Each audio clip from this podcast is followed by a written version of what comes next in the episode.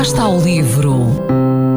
Ler mais, ler melhor, ler saúde, ler ciência, ler arte, ler todas as palavras do mundo. Fasta ao livro. Uma rubrica da responsabilidade da Rede de Bibliotecas de Vizela.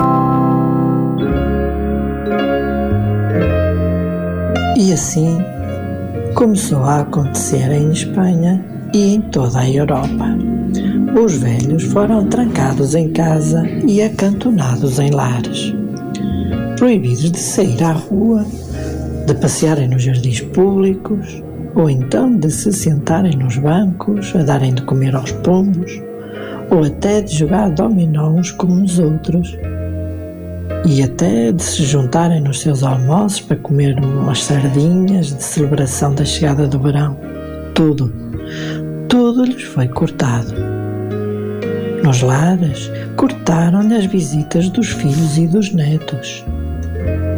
Passaram-se meses até que os deixassem vislumbrá-los através da janela do lar do outro lado da rua e deram-lhes em troca cadeiras em frente aos televisores para que pudessem seguir em direto a dimensão da ameaça que ali os prendia.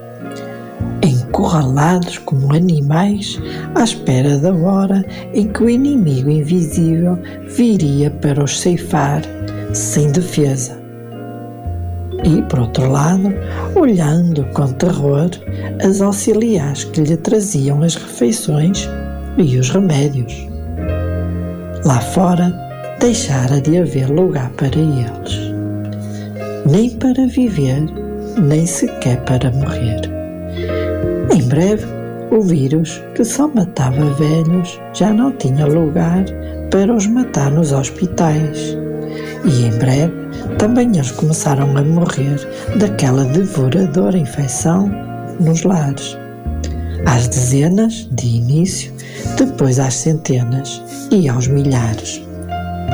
Estavam ali trancados, diziam-nos, para os proteger do inimigo invisível que andava à solta lá fora, nas ruas das cidades e das aldeias, entre os seus familiares e amigos, entre os mais jovens, a quem o vírus não matava como a eles. E assim, trancados, dia e noite entre quatro paredes, olhando a medo o mundo através das janelas fechadas dos lares e julgando-se protegidos do inimigo mortal.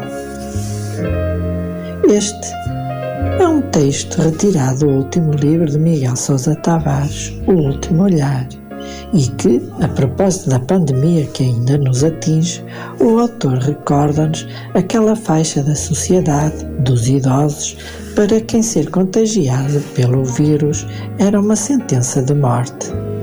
Para além de todo o drama em que viveram os velhos e também das pessoas que cuidaram deles. Foi um acontecimento muito recente e de que todos nós vivemos, mas que sem dúvida foram os idosos aqueles que mais sofreram. Ler esta história é a possibilidade de ter um novo olhar sobre a Guerra Civil Espanhola, sobre os campos de extermínio nazi e, finalmente, sobre a guerra ao SARS-CoV-2. Uma história sem tréguas nem contemplações, onde o passado cruza o presente e o presente interroga o futuro que queremos ter.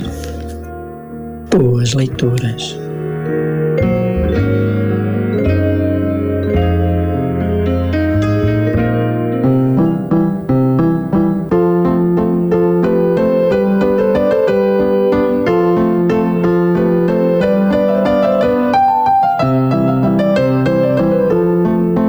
Livro. Quem lê nunca está só.